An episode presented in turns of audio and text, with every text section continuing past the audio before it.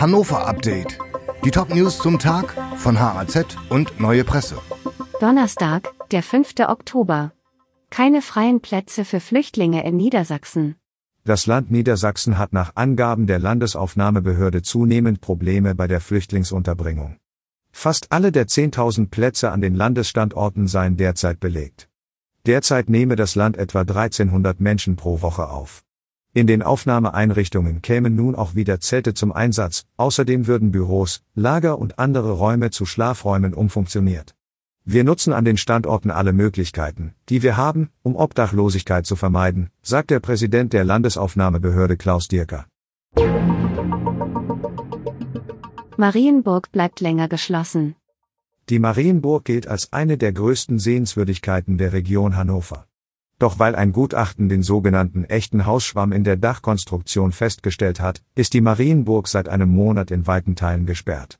Jetzt zeichnet sich ab, dass die Innenräume des Schlosses womöglich auf Jahre hinaus fürs Publikum geschlossen bleiben werden. Eine Wiedereröffnung werde wohl erst nach Abschluss der Sanierung möglich sein, teilte das Ministerium für Wissenschaft und Kultur mit. Mit einem Sanierungsbeginn wird im ersten Halbjahr 2024 gerechnet.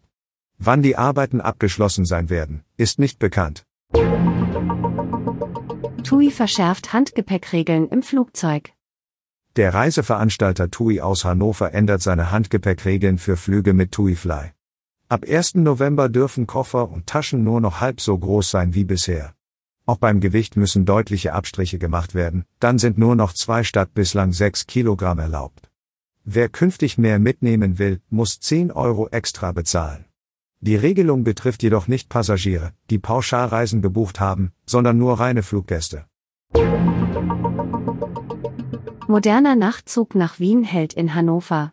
In Hannover soll bald einer der modernsten Nachtzüge Europas halten.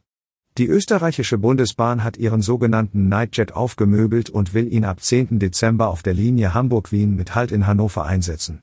So versprechen etwa die Zweierabteile in den Schlafwagen mehr Privatsphäre.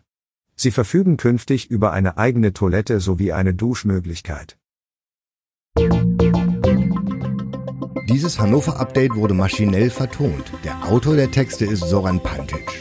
Alle weiteren Ereignisse und Entwicklungen zum Tag ständig aktuell unter haz.de und neuepresse.de.